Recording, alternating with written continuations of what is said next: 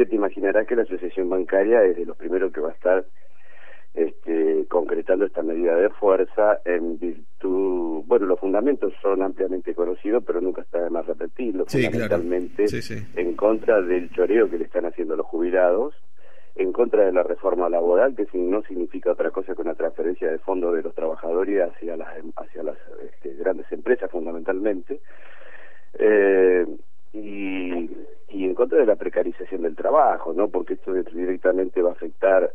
no solo la salud física y psíquica de los trabajadores, porque estamos hablando de una extensión de la jornada de trabajo de hasta 12 horas sin compensación económica,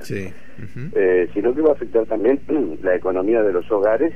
y la economía de los hogares que queden con trabajo, porque, bueno, evidentemente todos los, todas y cada una de las medidas que ha tomado este gobierno ha sido al solo efecto de optimizar la rentabilidad del empresariado en claro perjuicio de los trabajadores en particular y de la sociedad en términos generales, ¿no? Así que bueno, me parece que son suficientes fundamentos y expresados de manera muy este, precisa, porque podríamos estar toda la mañana, este, podríamos, este, no nos alcanzaría el tiempo, Marco, como para poder este,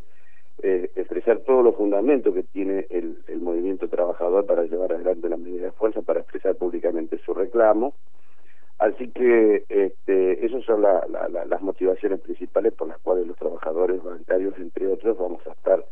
este, y el 25 concretando una medida de fuerza y seguramente muchos sectores este, iremos a estar en la calle también. ¿no? Eh, Jorge, eh, como vos decías, hace mucho tiempo vienen solicitando este paro al triunvirato de la CGT, pero también hay otro, otro tema que se abre a partir del paro que tiene que ver con la unidad del sector sindical, gremial y de otros sectores que eh, ponen en el tapete esto que vos decías. ¿Qué especulás puede suceder después del paro del próximo lunes en, en ese término, ¿no? de, de reunir un frente común?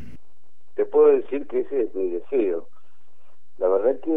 eh, respecto de lo que pueda suceder es, eh, impredecible, realmente es muy cuestionable lo que han venido realizando los, los protagonistas de la CGT hasta el día de hoy. En virtud de ello, eh, me, cuesta arriesgar una opinión respecto de cuál va a ser sus, cuáles van a ser sus acciones en un futuro inmediato. Por lo pronto sí te puedo decir lo que entiendo que necesita el movimiento obrero y lo que necesita la sociedad es tener en primer lugar, un frente opositor políticamente claro, políticamente claro, y con esto me refiero con claro, no votar el 90% de las leyes como hizo el bloque de Pichetto durante el año 2016, leyes que hoy están impactando desde el 2017 y en lo que va del 2018 impactan negativamente en el estado de bienestar que, que tenía la sociedad, ¿no? Así que esto viene, viene, viene claramente viene perjudicando. Así que cuando me refiero a la oposición, tener bien claro un programa me parece que es absolutamente necesario y algunos tendrán que repensar su posición como el caso al que me refería.